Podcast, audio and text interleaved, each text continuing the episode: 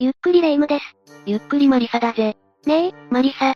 もし誰かに襲われそうになって逆に相手を傷つけてしまった場合、正当防衛になるのよねああ、そうだぜ。ええ、何か今悪いことを考えなかったかそ、そんなことないわ正当防衛に見せかけて嫌いな相手を殺害してやろうなんてこれっぽっちも。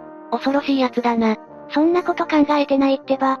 そんな霊夢のために今回は食人鬼による正当防衛に見せかけた狂気殺人を紹介するぜ。だから違うって。それでは、ゆっくりしていってね。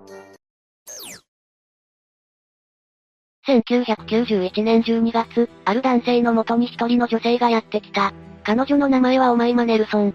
この男性とかつて交際していた人物だった。急に元カノが来るなんてどうしたのかしら突然のおまいまの訪問に驚いた男性だったが、彼女の話を聞いてさらに驚愕することになる。どんな話だったの夫のビルに襲われた。殴られて無理やり性行為を強要されたの。だから自分の身を守るために夫を殺してしまったと。そう言って彼女は顔や腕、胸にある傷を男性に見せた。夫婦なのに無理やり襲われるっておかしな話ね。彼女はさらに、遺体はバラバラにしたから、捨てるのに助けが必要なの。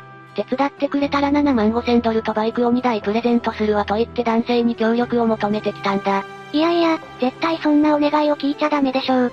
すると男性は分かった。トラックを手配して君のマンションに行くから戻って待っていてくれと言った。え、協力しちゃったのやっぱりお金が欲しかったから、そして男性はお前まが帰っていったのを確認した後、警察に通報したんだ。なんだ、誘いに乗ったわけじゃなかったのね。ああ、相手は人を殺しているかもしれないからな。変に断って逆上させるわけにはいかなかったんだ。冷静で頭のいい人ね。そうして男性からの通報を受けた警察は車を運転するお前まを見つけ話を聞いた。すると助手席には何かが入ったゴミ袋が置いてあったんだ。ものすごく嫌な予感がするんだけど、中身を確認した警察官はお前まにこう尋ねた。人間の内臓じゃないかそれなんて喫煙者の肺みたいだね。いやするとお前まは夫のビルが殺害した人間の内臓なの。それで、ビルは今出張に出かけていて、とわけのわからないことを言い出したんだ。ー、絶対に中の内臓はビルのものでしょ。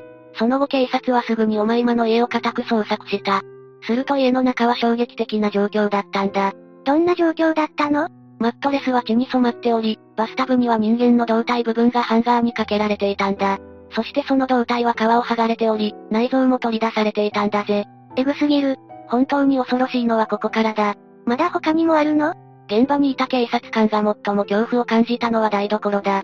揚げ物をするフライヤーの中には七面鳥の肉に混じって人間の手が2つ入っていた。そしてゴミ箱には七面鳥の骨と一緒に人間の骨盤が捨ててあったんだぜ。嘘でしょ。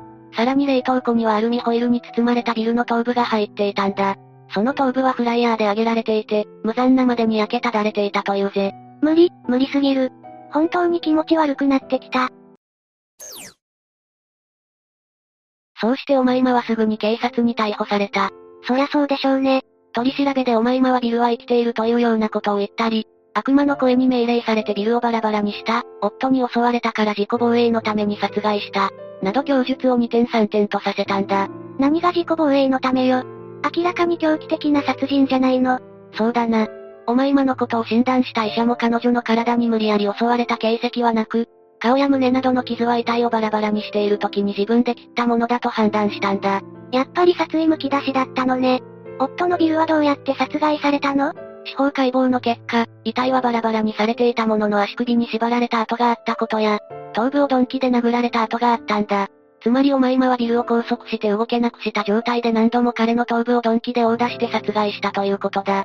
残酷すぎるでしょ。また、ビルがあまりに綺麗にバラバラにされていたことや、指紋や人相をわからなくするために、手や顔をフライヤーで上げていたことから、お前まは非常に冷静に手際よく犯行を行ったということが判明した。人を殺害して冷静でいられるなんてわけがわからないわ。ただ、一つ不可解な点があったんだ。不可解な点ってバラバラにされたビルの遺体だったんだが、なぜか45キロほどが回収されなかったんだ。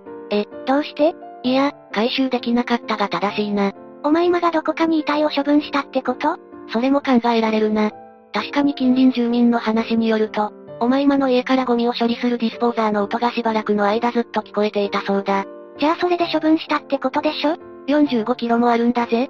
さすがに全部処理するのは不可能に近い。確かに子供一人分くらいの重さよね。そこでお前今に詳しい話を聞いたところ信じられない答えが返ってきたんだ。聞くの怖いんだけど、夫を食べた、と彼女は答えたんだ。ええええ食べたのそうして彼女はこう続けた。夫をバラバラにして料理したの。その前に赤いシューズを履いて赤い帽子をかぶり、赤い口紅を塗ったわ。夫の肉をバーベキューソースで料理して食べたら、すごく甘かったの。あんなに甘いもの食べたことないわ。そう話す彼女は甲骨の表情を浮かべながら興奮していたそうだ。いやー、やばすぎるわお前今恐ろしすぎる。あまりにも衝撃的で残酷なこの事件は全米を恐怖に陥れたんだぜ。一体どうしてここまでしたのかしら実はそれにはお前今の歩んできた人生が関係しているんだ。どういうことお前今が生まれたのはエジプトの貧しい小さな村だった。そして彼女の父親は乱暴な人間でいつもお前今に暴力を振るっていたんだ。ひどい父親ね。暴力だけで収まらず、まだ子供のお前間に性的虐待まで加えていたんだぜ。最低。毎日のように父親から受ける虐待に心身ともに傷つけられていったお前間には PTSD の症状があったという。そうだったのね。そして彼女が18歳の頃、アメリカ人の男性と出会った彼女は父親の虐待から逃れたいという思いだけで、男性と結婚し、アメリカに移り住んだんだ。恋愛感情とかはなかったのああ、それは一切なかったようだ。そのため結婚生活もうまくいくはずがなく、すぐに離婚してしまう。しかし、英語が話せないお前今にとってアメリカで生きていくのは難しく、ハウスキーパーやヌードモデルなどの仕事をして食いつないでいたんだ。父親のいるエジプトに戻るわけにはいかないものね。それでも思うように稼げなかったお前今は売春行為をし、挙句盗みまで働くようになったんだ。ついに犯罪に手を染めてしまうのね。そうして彼女が23歳の頃、殺害した夫であるビルと出会ったんだ。当時56歳で多くの資産を持っていたビルは、娘くらいの年のうまい間を口説くために金をちらつかせた。そんなに年が離れていたのね。金に困っていたおまいまもそんなビルのことを気に入り、二人はすぐに結婚したんだ。これがビルにとって地獄の始まりだったのね。そうだな。二人が結婚してすぐに、今回の悲惨な事件が起こってしまったんだ。昔から父に虐待され続けたおまいまにとっては、男性に対して不信感がずっとあったのかしら。そうかもしれないな。逮捕されてからお前今はどうなったのあまりに供述が尻滅裂だったお前今は精神疾患が疑われたが、裁判の結果彼女には禁錮28年が言い渡されたんだ。そう。やっぱりちゃんと罪は償わないといけないわよね。そうだな。ちなみに、お前今は服役中に70代の男性と再婚しているんだぜ。嘘でしょまた結婚したのそうだ。お前今が獄中から手紙でもうアプローチをして男性を振り向かせたんだ。しかし結婚後すぐに男性は亡くなってしまい、お前今は莫大な遺産を手に入れたと言われているぜ。最後まで恐ろしい人なのね。ということで今回は食人鬼による正当防衛に見せかけた狂気殺人について解説したぜ。殺害した人を食べようなんて、本当に訳がわからないわ。そうだな。